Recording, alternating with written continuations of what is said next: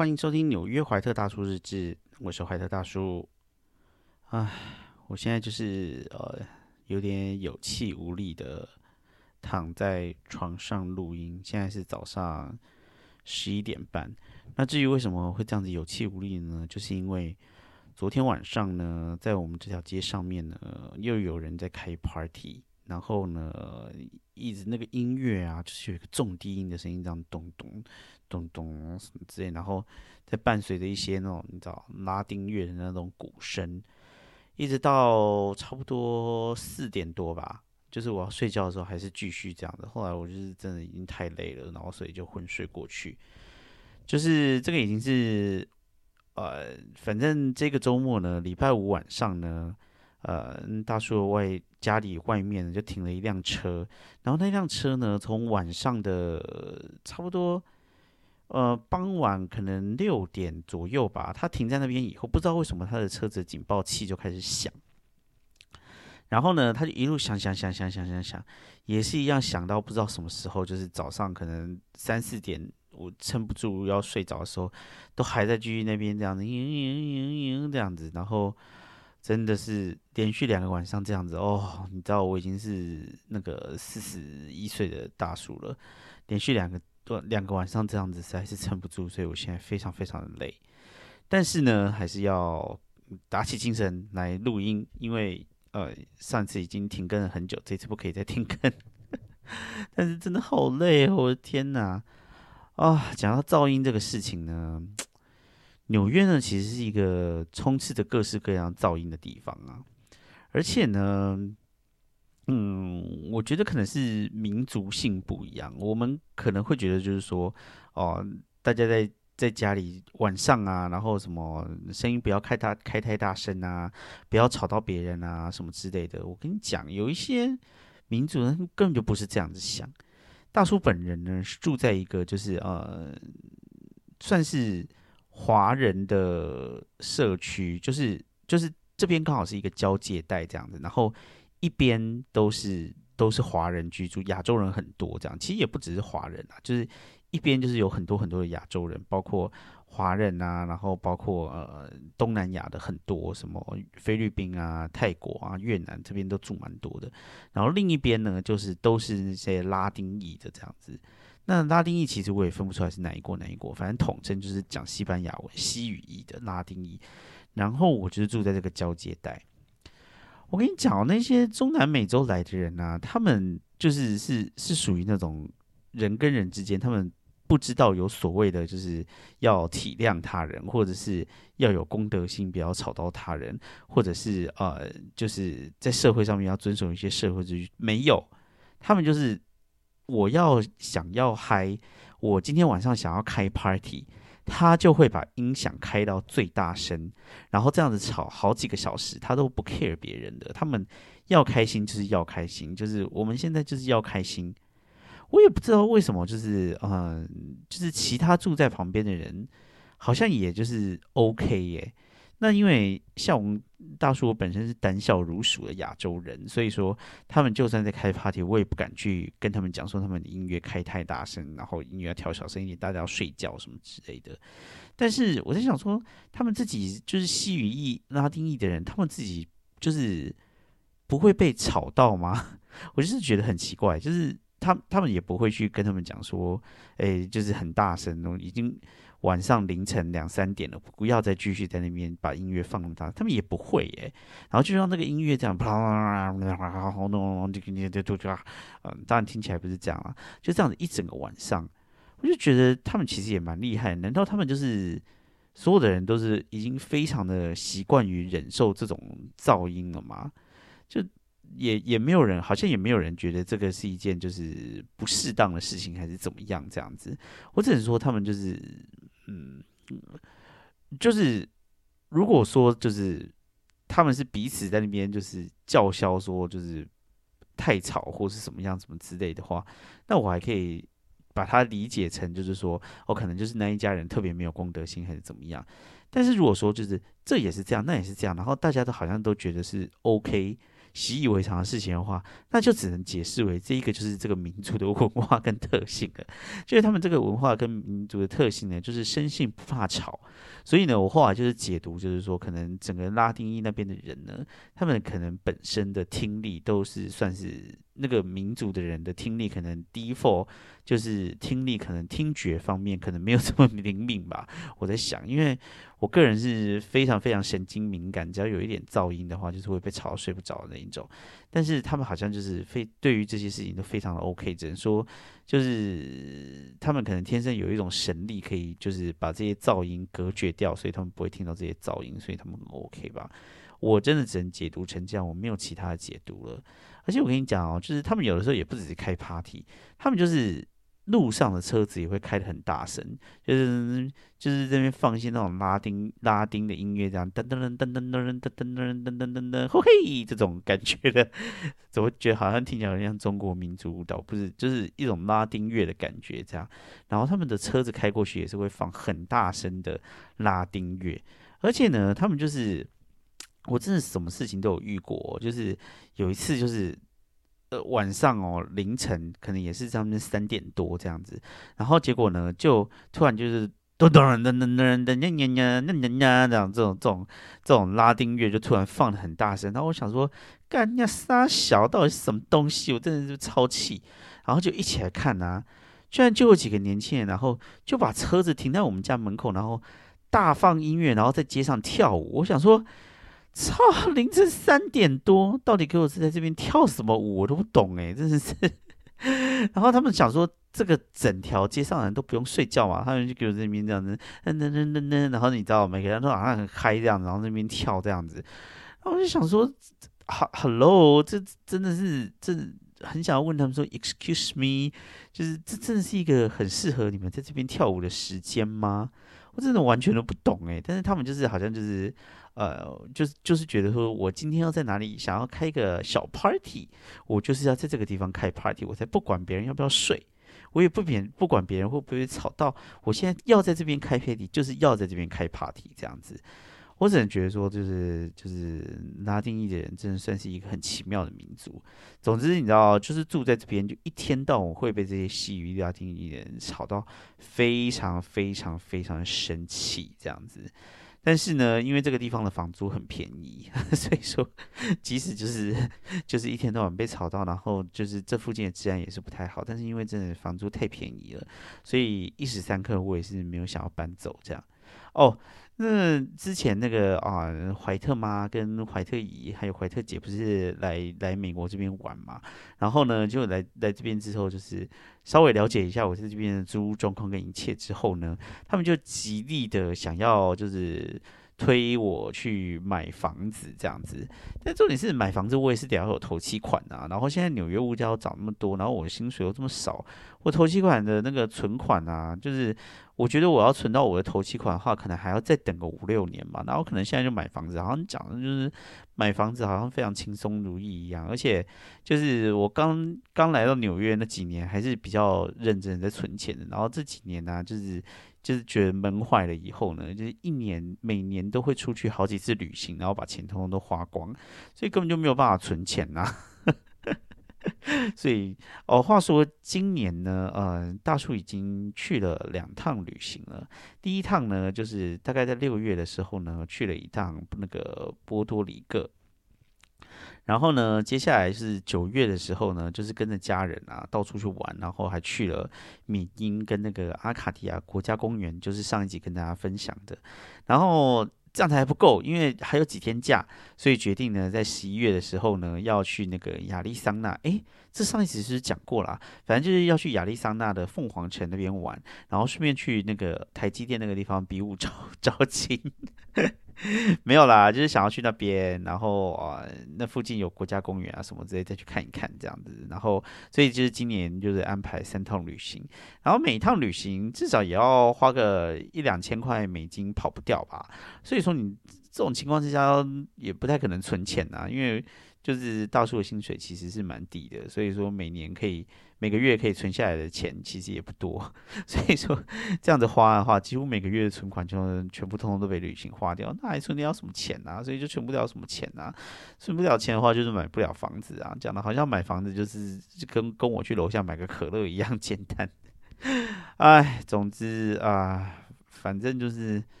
啊，我觉得我现在就是整个人好像是疲累，然后鼻音非常重，就是因为昨天晚上又被吵到。另外一个吵到的原因是因为我在看异能，异能啊，异能真的算是蛮好看的，所以追剧追到很晚，有一点自己活该。但最主要的原因还是因为被吵到，我没有办法睡觉才会追异能嘛，你知道，真的觉得太烦了。那些拉丁人就是他们不懂得公公德心为何物。我原本是这样讲了，呃，不对不对，不不可以这样讲，不可以这样讲，这样子讲的话，是有点政治不正确。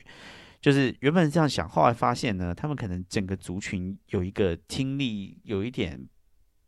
不不是那么好的一个状态，所以他们可以。对噪音视而不见，算是他们整个那个拉丁族群的一个先天的 default，所以他们可以呃让噪音横行在他们的社区里面，然后所有人都可以就是听不到这样子，我觉得也是蛮好的哦。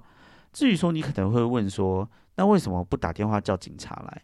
我跟你讲，在纽约哈，那我已经打了无数次的电话了，在纽约，我跟你讲你。报这种东西呢，他就是不会理你这样。在纽约呢，就是报警呢，其实是有两种不一样的电话，一种呢就是九一一，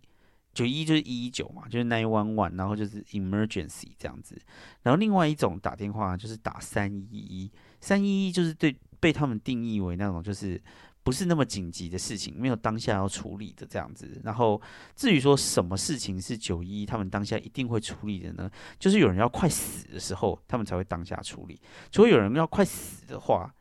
不是有人要快死的状况呢，就他们就会全部都叫你打三一一。那至于打了三一一之后，像噪音就是这种，因为噪音不会死人嘛，你知道，他就会叫你打三一。那打了三一一之后呢，警察会什么时候来呢？八个小时之内来，我跟你讲，八个小时之内，比如说我两晚上十一点、十二点、一点，然后被那个噪音吵到，到凌晨八点才来，那个时候呢，他们的趴早就开完了。所以说呢，你就是任何噪音打这个三一一呢，就是不会有结果，好不好？就是说，除非就是呃，你就是要去跟那个那个地方跟他对干。要不然的话呢，噪音就是无解。在纽约根本就不会有人管噪音，因为纽约噪音太多了，根本不会有人管。他爱吵就吵。就是我我跟你讲，在纽约这地方，噪音这件事情呢，就是属于无王法，就是 就是无法律的状态这样子。任任何人要吵你，都是拿他一点办法都没有。我跟你讲，我其实心里想了无数次，就是说怎么对付那些人，但是就是没有办法对付。这也导致就是我在纽约已经搬了很多很多次家，可能就搬了六六次家吧。我跟你讲，每次搬家都是因为几乎都是因为噪音的问题，真的是到哪个地方都被吵到，就是就是真的快烦死。我就是呃，其实心里啊有一个那个小剧场，不知道大家有没有看过那个李安的那个《饮食男女》？那个《饮食男女》里面有一段就是那个杨贵妹，她是一个老师嘛，然后结果她那个。隔壁呢就一直唱卡拉 OK，然后把他吵吵吵吵吵个半死，结果他就拿了三台超大的音响这样子，然后对准那一家人，然后因为杨贵妃那个里面就是营造一个圣女形象，然后就是会唱一些那个基督的歌这样子，然后就他就把那个音响开到最大，然后对那一家人说：“哈利路亚，哈利路亚。”这样子算是里面一个非常经典的一个桥段，不知道大家有没有印象？我就想说哦，哦，真是很想要到那个家里的前面，大概就是早上这个。五六点的时候呢，在他们就是你知道凌晨睡觉的时候，就把他们这样哈利路亚这样把他们吵个半死，看他们自己就是你知道。啊不过鉴于有鉴于他们就是每个人的耳朵都不是很灵敏的状况，他们可能也是对于这些噪音可能就是会视而不见吧。反正就是啊，纽约这个地方噪音就是啊没有解决的方法，你就只能忍受。然后啊。我我跟你讲，就是任何什么耳塞啊、白噪音啊，各式各样可以阻断噪音的方法呢，大叔本人都已经试过不到几万次了，但是还是没有办法，就是只能忍受这样子。这算算是住在纽约的一个不好的地方。我跟你讲了，哎，住在纽约哈，不好的地方很多啊，但是没有一个像噪音一样可以让我就是如此的崩溃的，真是太烦了。这些哦，我我觉得唯一唯一就是那个啊，反正我朋友跟我讲说呢，就是你唯一的方法就是搬到深山去住。可是我又不想搬到深山去住啊，我想住在纽约啊，所以就只能忍受。嗯，就是你如果可以尽量的远离一些，就是你知道。这样讲又政治不正确，远离一些拉丁裔的族群的话，我想应该可能会是稍微比较就是那个啊，就是安静一点吧。但是也没有办法，因为我就是住在 Queens 嘛，就住在皇后区，皇后区就是你走到哪边都是一大堆阿米狗，所以你就是也没有办法就是逃离这种命运，这样走到哪边就是会被吵。我跟你讲哦，我真的觉得其实那个啊，就是。华人呐，就是东亚这边的人，算是比较有公德心，而且比较知道就是要懂得保持安静的。实际上，其他的国家我都觉得就是他们不知道就是公德心什么之类的。就是大家常常在看在在电影里面，不是都很常会看到，就是比如说，呃，外国人都很喜欢怎么在自己家的后院开一个小 party 或什么之类的嘛。我跟你讲这件事情吼。就是可以成立，就是说，如果呢，你就是住在那种美国中西部，然后你跟你跟你的邻居都是隔两公里这么远的话，我觉得你可以开。如果说呢，你不是离那个两公里远的话，你开 party 的话，就定会吵到邻居。所以大家在电影里面啊，或者在美国各式各样的影集，或者世界上各地的影集里面，看到有人在后院开 party，这件事情就代表说他一定会吵到邻居。但是他呢，就是。这么频繁的在电影上面或者在各种戏剧里面出现，就代表说大家好像都可以忍受这件事情。我觉得就是这真的很奇妙，为什么大家就是？可以忍受邻居他们开 party 的噪音呢？像我个人就是完全没有办法忍受。我觉得你要开 party 的话，你就跑到一个就是不会吵到别人的地方，你跑去公园里面野餐啊什么之类。你为什么要在你的后院，然后让别人所有的人都忍受你们能开 party 的噪音呢？但是我就觉得这对于他们这边的社会规范来讲，好像是一件可以接受的事情啊。Beautiful day，大家来开吧，哈开个 party，我们就在后院，大家又吵又闹，然后开个大音乐这样子，然后。好像但好像大家都必须要忍受这件事情。我跟你讲，不要相信那些电影里面把那些什么后院派 party 什么之类的，看起来好像很好玩啊，然后很棒啊，然后坐在一个户外，然后晒太阳开 party 什么之类，全部都是建筑在没有公德心上面。我跟你讲，任何在户外啊，就是你知道，就是。做任何事情我就已经够讨厌了，户外烤肉、户外露营、户外什么东西，要户外做这种事情，我本身就已经够讨厌。然后呢，还要吵到别人的事情，就是更讨厌。我就觉得哈，这是这世界上的人真的哈，你如果要吵到别人之前，拜托你稍微想一下，好不好？稍微想一下这件事情带给他的人困扰，好不好？真的是越讲越生气，气死我老人家真的是哦，讲的我精神都来了。果然就是要抱怨才可以让那个。让那个啊沉睡的这个气氛可以稍微就是你知道稍微开心一点，啊又变一个抱怨大会，真的我一讲到噪音这件事情哦，我跟你讲就是抱怨个没完，因为我跟你讲就是相较起来，我真的觉得哈就是台湾是一个非常安定安静的地方，台北也是一个非常安静的地方，就是什么楼上楼下什么什么走路太大声，什么在地板上面咔啦咔啦这种东西。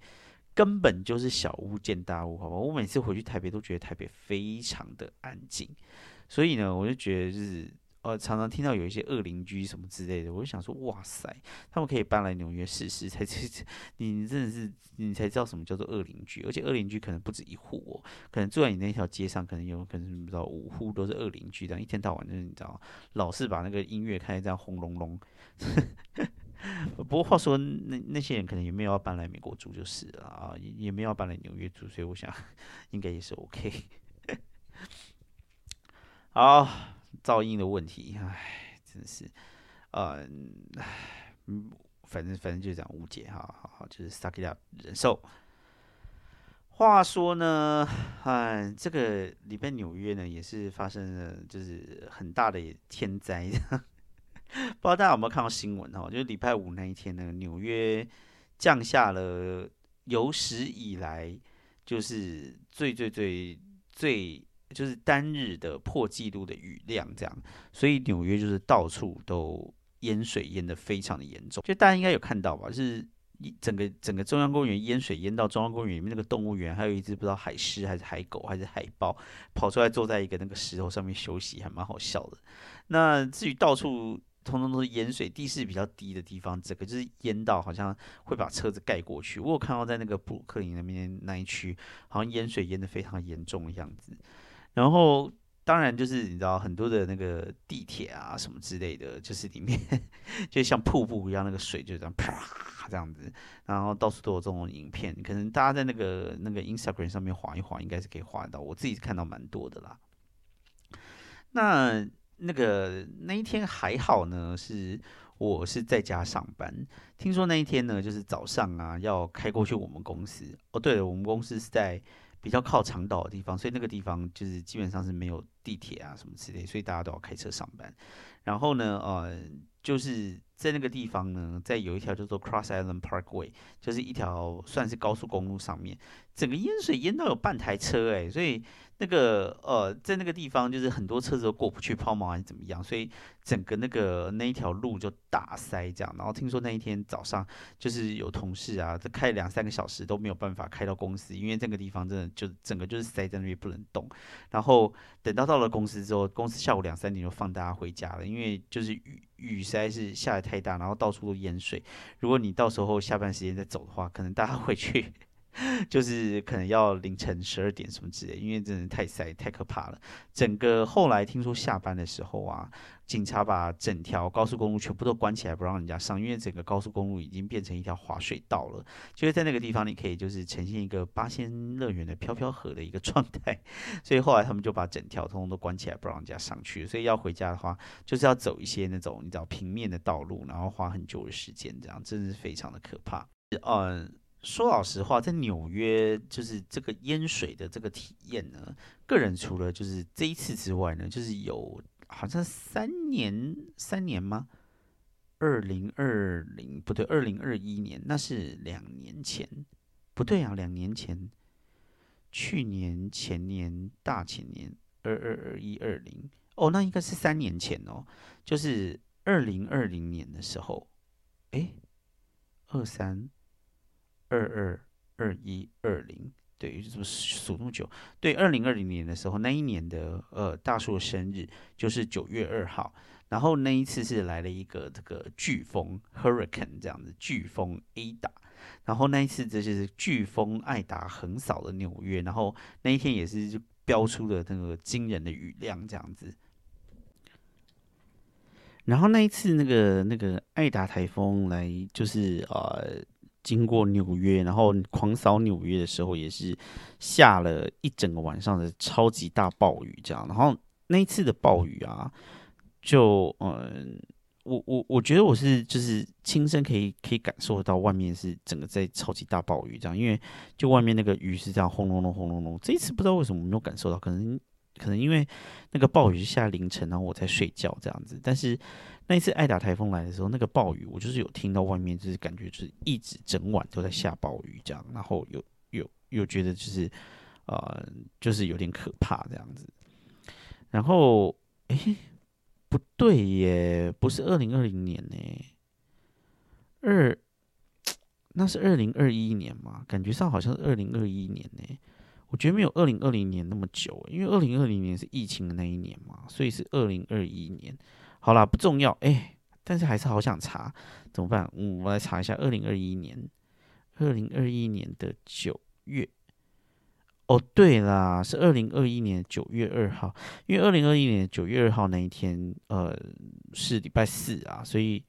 因为我就想说，那个时候我不是在那个白沙国家公园嘛，后来哦，原来是因为这样，因为那个啊，白沙国家公园是我后来。才去是前一个礼拜还是后一个礼拜去的？可能是后一个礼拜去的，四五六三四五六七哦，所以不是不是我生日那一天，所以是二零二一年呐，对对对对对，好这一趴很无聊。那嗯，反正那一次就是爱达台风横扫纽约之后，然后也是带来了惊人的雨量，然后到处都是淹水。不过那一次哈淹水哈就是。我住的这个皇后区这个地方啊，有好几好几户，可能有个七八个人这样子，他们是住在那个地下室的，然后有居然有好几户，他们因为住在地下室，然后逃生不及，就活生生在地下室被那个灌进来的水淹死，诶，非常的可怕。那而且而且而且被淹死的那几家，就是在在大叔住离大叔住的地方不远的地方哦，就在那个乌塞那边。那因为纽约这个地方房租真的非常的贵，我不知道台湾可能也没有很流行这种东西，但是美国这边是蛮流行的，就是他们那个地下室其实算是一种。啊，就是大陆人，他们叫做半土库，就有点半地下室那种感觉。这样，他们是地下室，可是他们那个房间的最最最最最上面靠近天花板的地方，还是会有一两个小窗子，这样，所以它那个空气是有一点点可以对外流通的。但是就只有这样子而已，所以里面的空气还是非常的不好，而且采光非常的不好。然后，所以地下室常常都会很黑这样子，然后空气流通也是。非常非常最低限度的空气流通这样子，所以也是就是那个整个居住的品质并不是真的非常的好，但是因为它便宜，所以说很多在纽约的人就会住在这种地下室，尤其是皇后区，因为皇后区就是一个比较穷的地方嘛，然后而且来皇后区里面，就是皇后区这个地方就是各式各样有色人种的这种移民的人特别的多这样子。那这些人通常就是可能社会地位比较低啊，然后也没有什么钱啊，就跟大叔一样，就真的是没有什么钱，然后所以就会去找那种很便宜的地方住。那些就是那种半地下室的这种地方的房租，可能只会有一般房租的的市场价格的可能百分之五十到百分之六十左右，真的就是会。比较便宜这样，而且便宜蛮多的这样子，所以很多一些经济状况比较不好的家庭，其实通通都会住在这种地下室。那后来就是听说那个他们在地下室里面，就是水进来的速度因为太快了，所以他们一下子就进来，然后就他们要逃的时候，就是。进来的水又大又凶猛，这样他们要开门的时候，那个门根本就打不开，所以就活生生只能在那个地方，然后让水冲进来，然后把他们淹死，觉得好可怕。那一次算是印象深刻非常一次，就是下大雨，然后洪灾这样子。但是这一次的下雨，好像有有听说有很多的地方就是呃淹水，可是好像还没有听到有出人命的这样。可能这一次有事先去做一些是就是。evacuation，哎，evacuation 中文要怎么讲？就是先把他们疏散还是什么撤，先把他们撤离了这样子吧。所以就可能就比较比较没有没有发生这个事情，这样觉得蛮可怕的。那哎，其实就是这种这种就是雨量一直创新高，什么事情啊？就是这种极端天气的气候啊。嗯，就是这几年大家应该就是有体感的感受到，就是越来越多，然后越来越夸张吧。我记得呢，我那个时候在我念在台湾念研究所的时候，那个时候应该是二零零五年，是我研究所二年级的时候。然后那个时候就是上那个什么深度新闻写作，哦，我是念新闻的。然后那个时候上那个深度新闻写作的时候，那个时候有一个老师，我有一个老师，现在。应该早就已经退休了。他原本就是联合报系出身的，然后他叫卓雅雄。那个时候，那个那个老师，他就是专门写一些这种呃环境啊，然后呃天气啊、自然啊一些这种写这种写这种新闻出身出身，然后跑这个路线的记者。这样，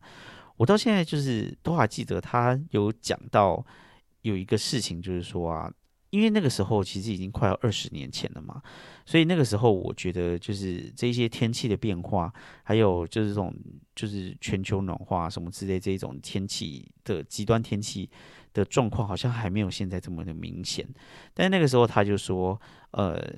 如果就是观察一下，就是说现在呢，就是那个时候在二零零五年，他就说你就会发现，就是说好像那种冬季的绵绵细雨渐渐的消失了。然后呢，每次一下雨呢，就是下到会淹水，要么就是会干旱好几个月，然后就是一下子要么就很干，都不下雨，一下子要下嘛，就是下到会淹水淹死人这样。然后他就说，以前在台北可能冬天的时候，就是会有那种绵绵细雨好几个礼拜，这种这种气候会慢慢的越来越少，越来越少，然后到最后都不见，或是那种梅雨季啊，就是会一直下雨下好几个月的那种，可是都是属于那种比较和缓的雨势的那一种梅雨季，也会都不见。然后只要一下雨的话，就会下很大。然后他就说，这个状况会越来越明显。那个时候听到的时候，其实其实我自己是没有有特别的感觉，就是说哦，就是极端气候或是怎么样，因为那个时候可能二十年前就还没有真正遇到吧。有几次偶尔下雨下大雨，会觉得说哦，干下好大这样子，不会特别的感受到，就是说哦，气候已经真的在变迁还是怎么样。但是可能最近的两三年，是不是可能？可能还没有到五年这么久，五年前我感受到极端气候，我觉得真的是最近的两三年感觉到极端气候特别的严重诶，而且就是呃什么什么电电视的新闻老师老是在报一些什么哦百年百年一遇或者是什么千年一遇的。大洪水什么之类的，然后世界各地不是都有嘛？然后台湾一天到晚就是报说，哦，今天今天什么下午什么下的那个雨啊，一下子那个雷阵雨一下，哪个地方就淹水瘫痪啊，什么之类的，到处都是这样的新闻。然后又加上你看那个纽约那一天下的雨啊，是破历史记录的雨量，诶，就是说这样子的极端气候破纪录的东西会一直不断的就是增多增多更多更多更多这样子，其实。感觉也是蛮可怕的，但是就是我每次 就很相怨啊，就是只要当有这种发现，就是有这种极端气候出现的时候，就会想说啊，天哪，那就是要稍微环保一点，不要一直使用太多的电，还是什么，还是什么之类的这样子。然后呃，但是 就是就是做这样子的话，感觉也是杯水车薪啊，感觉也是对于整个那个。气候变迁还是什么之类都没有用，因为我个人觉得就是说，呃，关于气候变迁这件事情啊，我觉得所有的论述，尤其是在台湾呢，我觉得太把这个责任加诸在个人的身上了。就是说，哦，你就是他那个连接是真的很奇怪的，就是说那个，嗯，就是气候变迁的原因，就是因为你的冷气吹太多，或者气候变迁的原因，就是因为你都不用环保筷。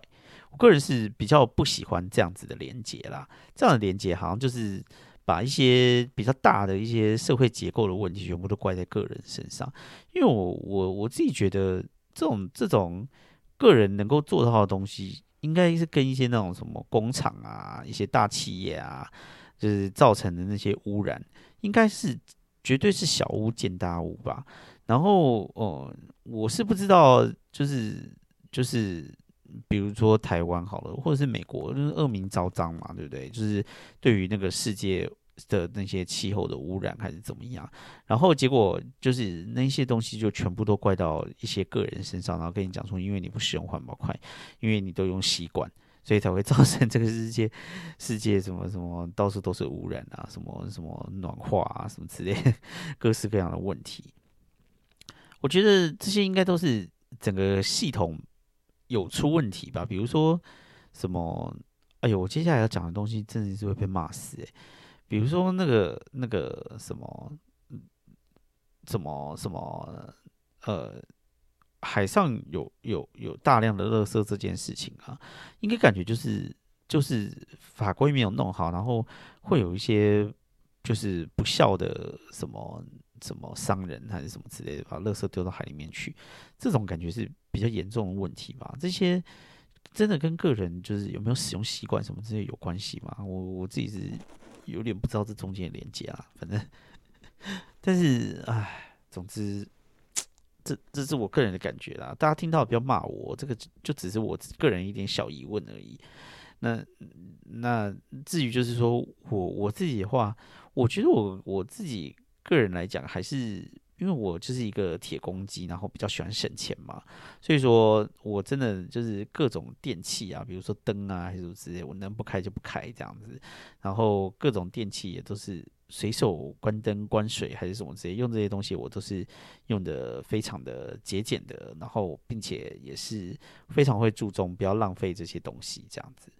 我觉得做到一个合理的，就是说。做到一个合理的，大家不要浪费这件事情，我是可以做到。但是如果要 push 到太极端，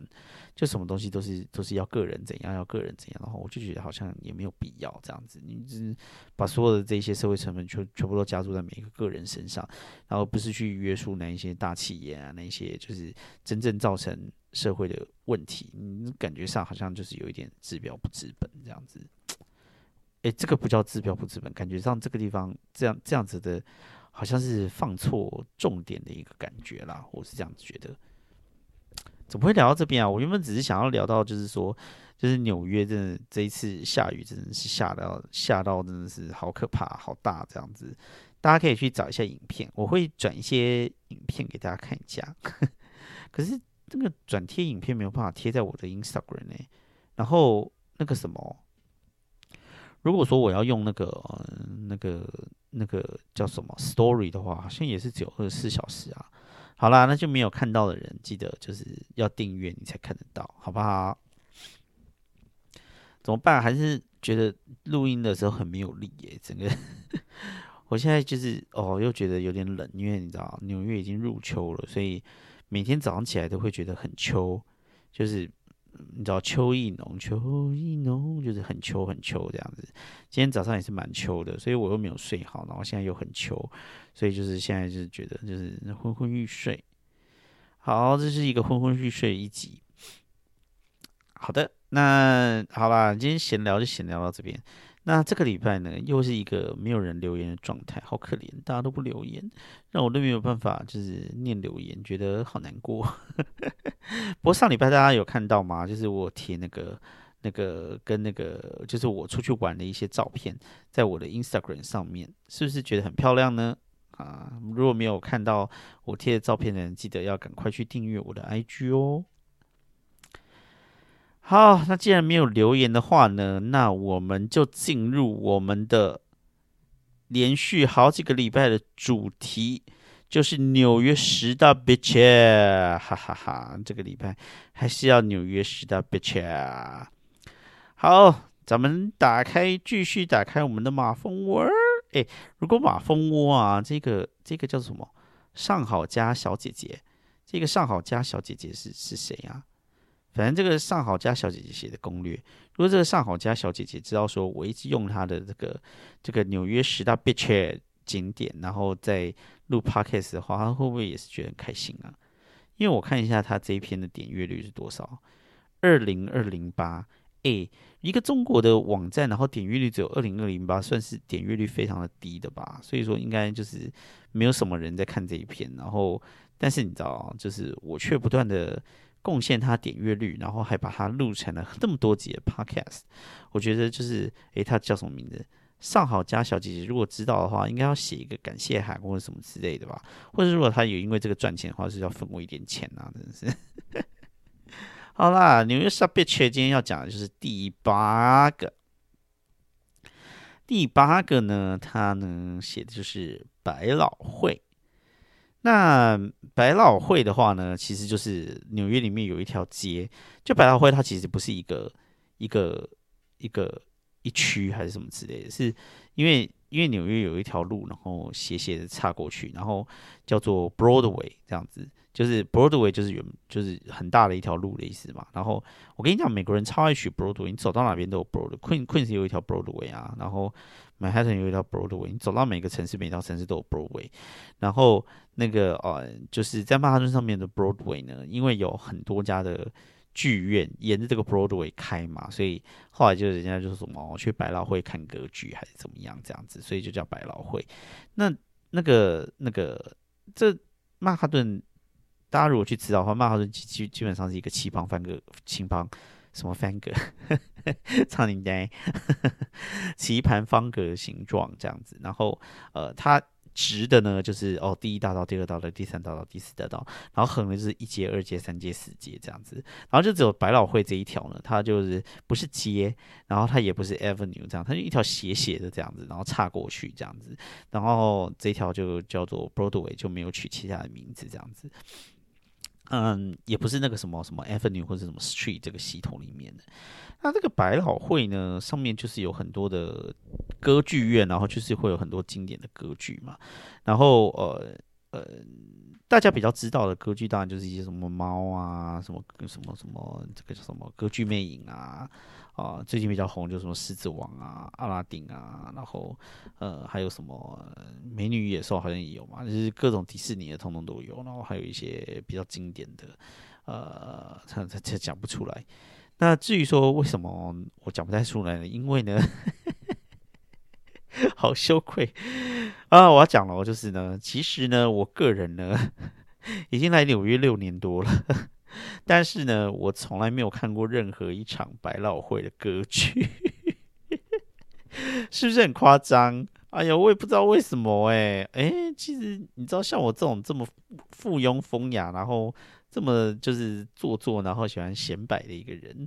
那这照理来说，我应该早早就去看纽约的百老汇歌剧了。但是我就是从来没有看过哦，我有看过一场哎。但是不是在纽约百老汇看的，是我有一次去那个东京的时候，然后我有一个朋友跟我讲说，就是那个他有一个那个终极保镖，就惠尼休斯顿的那个终极保镖，他把后来改成百老汇歌剧，然后他就是那个那个歌剧在纽搬到东京那个地方去演，然后那一天晚上刚好是东京的一个首映会，然后我一个朋友 那天就免费的票问我要不要去，我就说好啊，我就去看了这样子，那个就是终极保镖。然后呢，呃，那个那个什么，反正我就是只有看过那一场，但是在美国的百老汇这边，我是从来没有看过，因为他那个票其实也没有很便宜诶，可能呃一般的票可能也是要个七八十块吧，就是不会很便宜这样子。但是它有一个机制，就是这个百老汇有一个机制，就是它有一个网站，然后那个网站呢，你可以上去去抽百老汇的票，然后你如果可以抽到那个票的话，那个票可能就很便宜，就十几块、二十块这样子。但是你就是必须要你很喜欢百老汇，然后很想要去看的百老汇，然后常常去抽，那你就可以抽得到那个票。否则的话，就是就是。你就是会要七八十块，然后七八十块对大叔这个铁公鸡来讲又有点太贵，所以就一直没有 去看百老汇，觉得非常的羞愧，所以也不知道要跟大家聊什么。基本上百老汇就是你如果喜欢的话，你就可以去看一下，这不是废话吗？这不是大家就是喜欢的话就会去看一下吗？不过还是呃要跟大家推荐一个东西，这个东西是大叔去过的。呃，我不知道这个东西算不算百老汇啦，不过他在纽约已经红了很多年了，已经。看有没有红，可能十年有没有到十年呐？可能差不多有十年咯。这个东西呢，就叫做 Sleep No More。呃，我不知道中文翻译什么，就是 Sleep No More，就是啊，不要再睡。呃。反正呢，它其实呢，它有一点像是一个歌剧的形式，因为，呃，它基本上它在里面呢，其实也是在表演一场戏。然后这个戏它本身的基基底啦，就是说它整个故事线呢是按照那个莎士比亚的《马克白》。那呃，如果不知道《马克白》是什么故事的话，你就可以上网去 Google 一下《马克白》，然后基本上就是一个那个利欲熏心的。人杀了国王，然后最后呃良心不安的故事，这样子类似是这样。然后呢，嗯，这个呃，它这个 Sleep No More 跟一般百老汇不一样的形式呢，是这个东西叫做沉浸式，沉浸式就是沉浸，就是你沉浸在这个这个剧情里面，沉沉下去的沉浸，就浸到水里面那个浸，沉浸式这样子，就淹没你这样子，然后整个人就是在那个场景里面体验这样。那呃，因为现在百老汇其实越来越多东西，希望可以打破，就是上面舞台上面跟观众界限嘛。那 Sleep No More 大概就是把这个东西推到了一个极致。它基本上呢，它整个舞台呢是在一栋楼里面，它一整栋楼总共有六层楼，就是它的舞台。那观众在里面呢，其实是没有座位的。那没有座位的话，那观众要怎么看这个剧情呢？你就是要在里面走来走去的看。没错，就是走来走去。那观众所有人进去的时候会分给你一个那个呃面具，然后把所有面具就是呃那个戴上去以后呢，这些这些面具人呢就把你当做好像不存在一样，就有一点像那个日本那个超级变变变，你只要穿了一个黑色的那个紧身肉胎衣服，就当做你这个人不存在这个世界上的这个这个概念，这样所有的观众你只要戴了面具就是没有存在在这个世界上，然后。呃，里面所有的那个演员呢，他演戏的时候呢，就会在这整栋楼里面跑来跑去，这样上上下下，上上下下。然后呢，呃，你你想要看这个戏的时候，你就跟着演员走，这样。那一一一个舞台剧里面，当然是不会只有一个演员嘛，对不对？所以说你也不可能就是只有只有就是只有一个演员在里面，所以他会有很多不一样的演员。那但是你也不可能说不一样的演员一直在那个呃同一个地方演啊，比如说我现在演演演三楼，然后呢这呃可能例如说五到十个演员在一起移到四楼继续演，所以它不是这样，它是每一个演员呢在这个公寓里面，这整栋楼里面都有不一样的路线这样子走，所以演员其实是分散开来走的，所以说呢这就变成说你可以找到你喜欢的。看到你喜欢的演员以后，你就一直跟着那个演员走，这样子。所以说，你跟着不一样的演员的时候，会看到不一样的东西。你你你你你，如果跟着 A 演员的时候，A 演员的剧情线是这样，然后 B 演员就剧情线是这样，这样子。那这样子的话，就是说，呃，你你你就会看到，你就会看到不一样不一样的演员。可是他那个里面可能有个十几二十个演员啊，那所以说。你可能就是有时候跟你跟跟这个演员，有时候跟那个演员这样子，你可能就会看到不一样的东西。那这个戏呢，它的它的形式就是说，你你今天晚上去看这个剧的话呢，那大概是三个小时左右，在那个在那一那一栋楼里面。那在他这个三个小时的时候呢，他那个剧情同样的剧情呢，他会演。第一轮，然后第二轮，然后再演半轮，这样会演两轮半。所以说，你其实你可以第一轮跟这个剧情，跟跟着这个演员，然后走走走走走走到某一个地方的时候，你想说，哎，我怎么好像有看过这个东西？代表说这第一轮已经结束了，现在已经是第二轮。那第二轮的时候，你就可以开始去跟着一些，呃，跟着另外一个演员走，然后走一轮这样子。然后第二轮结束了之后，你还可以再跟半轮。每个你如果进去的话，你一个一个晚上基本上你是可以看到。二点五轮这样子，那呃，如果你第一次去的话，基本上呃，因为它是马克白的故事嘛，所以你如果进去的话呢，呃基本上大家你如果是第一次的话，都会跟马克白先走一轮这样，然后马克白走一轮之后呢，可能跟马克白夫人走一轮，或者你就想要去走旁边的小角色也可以，它里面还有一些什么国王啊，然后什么呃什么什么森林女巫啊什么之类这些角色，你就可以跟着他走这样子。那这个这个的话，基本上你要去之前，你可能还是要先知道一下马克牌的基本剧情是什么，大概才知道他在干嘛这样子。那像这个沉浸式啊，其实现在就是百老汇里面，除了除了这个呃那个呃 Sleep No More 之外，其实有一些沉浸式的剧场。但是其他的沉浸式的剧场，有的时候是会跟台下的观众对话，还是什么之类的，或者是他会。就是很很随机的，然后去问观众问题啊，或是或什么之类的。所以说那些可能需要一个比较需要英文程度，才才有办法就是沉浸到那个剧情里面这样。他是有讲话的，但是《Sleep No More》呢，他基本上所有的演员都不会讲话，他基本上就是一个默剧这样子。所以演员可能就是走一走，走一走，在这个地方就跳啊跳哦，然后到到某个地方去，然后就跳啊跳这样子。他基本上完完全全是没有没有台词的。所以说，基本上你还是要知道一下那个哦，马克白在在演什么啊。但是你如果上要上网去看一些那种有人经验分享，也不要看太多，因为看完的话就都爆雷，其实也就不是多好看，就就没有那么好玩了这样子。但是，嗯，进去的话，其实。